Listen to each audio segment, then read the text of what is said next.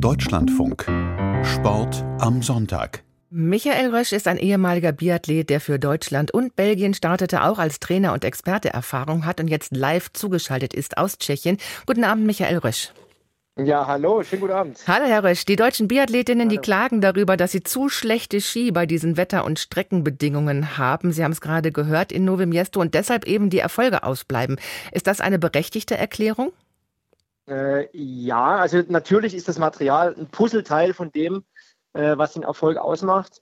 Äh, in erster Linie besteht Biathlon ja, wie Sie wissen, aus Laufen und Schießen. Also das sind einfach erstmal die Komponenten, die passen müssen. Natürlich hat es auch im Skistand nicht so funktioniert die letzten Tage.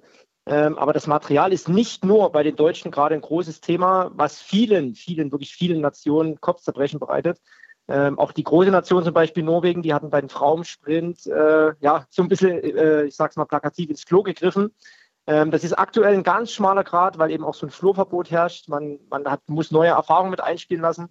Ja, und das deutsche Team hat echt gerade Schwierigkeiten. Man sieht es an den Laufzeiten und bei den Männern wie bei den Frauen. Ich würde das Franzi Preuß noch so ein bisschen rausnehmen.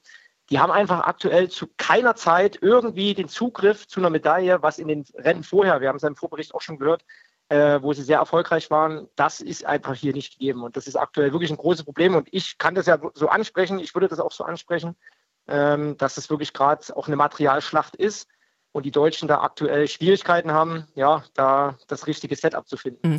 Heißt das im Umkehrschluss, die Ski der Norwegerinnen beispielsweise und auch der Französinnen sind besser präpariert? Was machen die denn besser?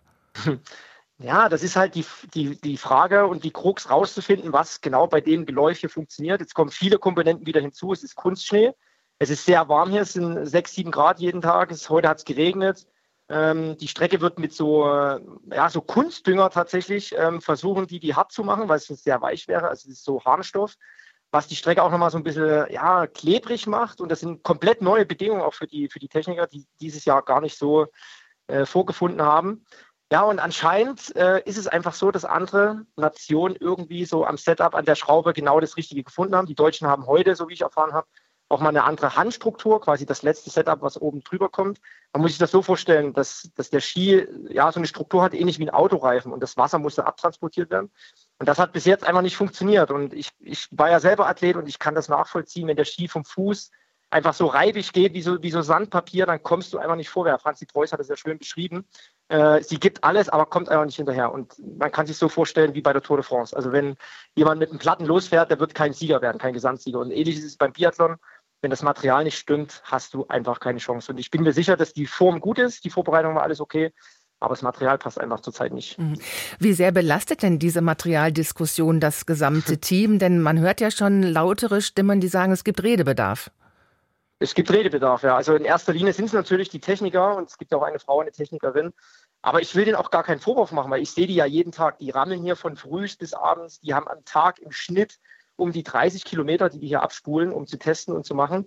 Aber die Frage ist natürlich, wie kriegen es die anderen hin oder warum kriegen mhm. die anderen das besser hin? Ne? Das ist wirklich die berechtigte Frage. Und äh, das ist dann natürlich das Ding, wenn, wenn die Leistungen nicht kommen, in erster Linie sind die Athleten dafür verantwortlich, aber eben auch das Material. Und da kommt jetzt schon so ein bisschen Unruhe auf im Team. Es gibt keine Medaille, klar, das, das ist ein großes Thema.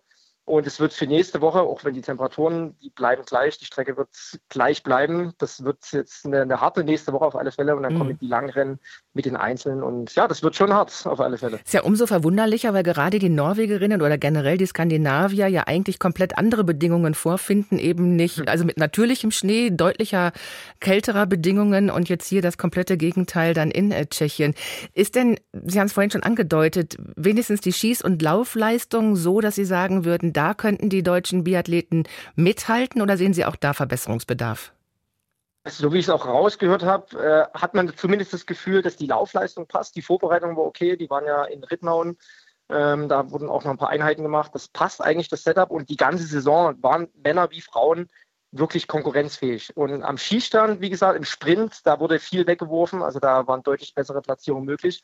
Und der Verfolger hängt eben dran an dem Sprint. Und der war ja heute und da war die Ausgangsposition einfach schon schlecht. Also das eine Puzzleteil Schießen, das passt gerade nicht so hundertprozentig, bei einigen ja, bei einigen wenigen, weniger. Ähm, aber ich will jetzt auch nicht aufs Material schieben, aber das ist so ein großer Bestandteil mittlerweile, das ist halt diese Materialschlacht und da muss das Team irgendeinen Hebel rumlegen und, und, eine Antwort finden, dass es in der zweiten Woche besser funktioniert. Also das ist nicht eine Sache von 50-50, dass man sagen kann, ähm, ich, ich kann kein Biathlon, muss ich gestehen. Also macht das Material schon mehr aus. Also würden Sie sagen Verhältnis 70-30 oder? Also ich sage immer, das Material macht fast noch mehr aus, weil, oh. wie gesagt, wenn du eine Topform mhm. hast, das ist einfach so. Ein, ein Ski muss ja auch nicht immer der Top-Ski sein. Äh, man muss irgendwie in der Lage sein, dabei zu sein, sagen wir. Ne? Aber wenn, wenn du halt wirklich so eine Gurke unter dem Fuß hast, äh, der Männersprint dauert 10 Kilometer, das sind äh, fast 25 Minuten, ähm, dann potenziert sich das. Und dieser Männersprint zum Beispiel, der gestern war, das war übrigens der zweitlangsamste seit zehn Jahren. Das, das sieht man eben auch mal, wie langsam die Bedingungen sind. Es gibt, wie gesagt, kein Floh mehr, was den Ski auch noch schneller macht. Ja, und da, da kommt, wie gesagt, eins zum anderen. Und wenn das Material nicht passt, was sehr wichtig ist, ähm, dann kriegst du in, in dem Feld, was brutal ist, bei den Männern und bei den Frauen, kriegst du einfach links und rechts so eine Watsche. da hast du einfach keine Chance. Das ist leider so.